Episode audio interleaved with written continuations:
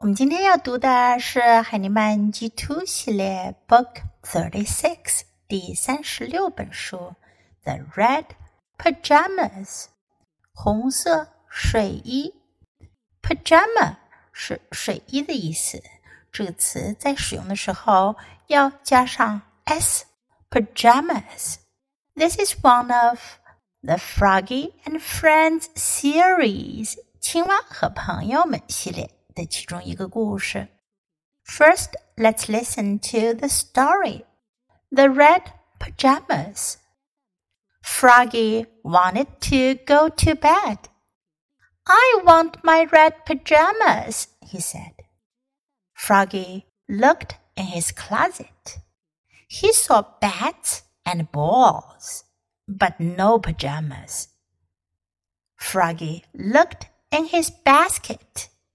He saw pants and shirts and his umbrella, but no pajamas.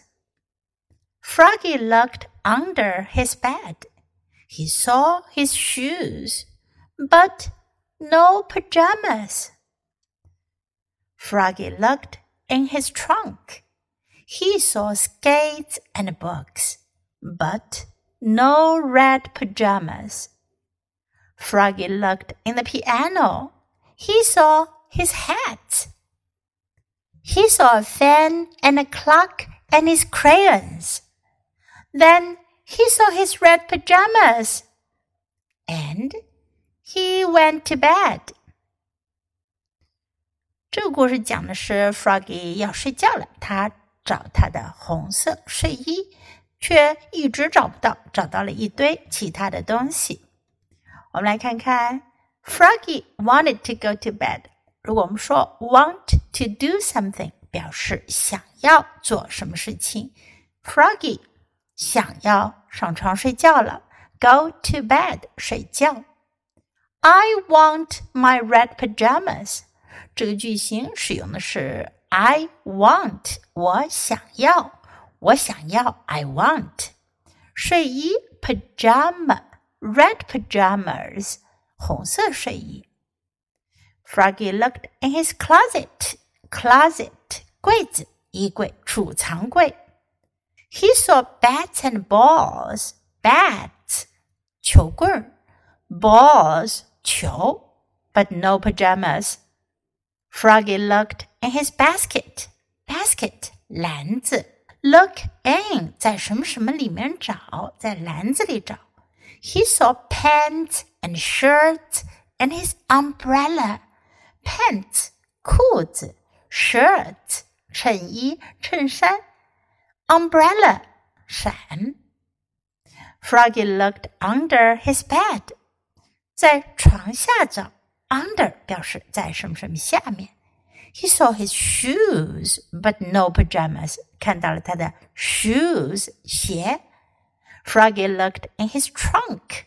Trunk 衣箱 looked in his trunk 在他的衣箱里找。He saw skates and books. Skates 在这里指的是溜冰鞋，books 书，but no red pajamas. Froggy looked in the piano. 他还在钢琴里找 piano 钢琴。 钢琴后面的盖子打开，里面会有一个空间，所以呢，他去他的钢琴里找。He saw his hat，找到了他的帽子，好多帽子放在 piano 里面。He saw a fan and a clock and his crayons。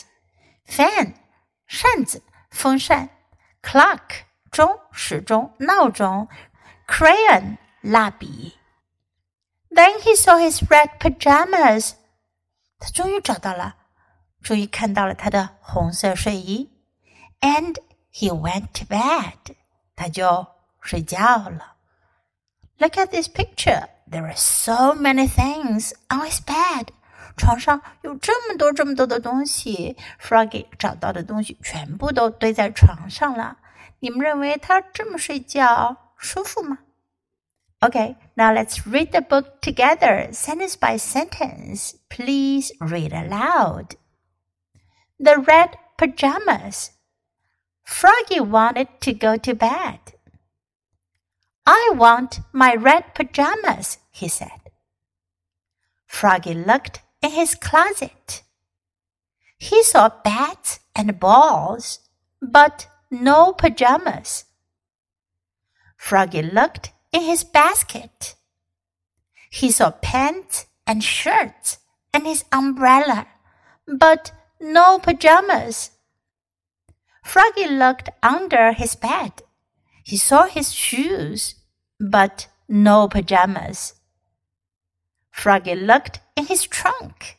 He saw skates and books, but no red pajamas.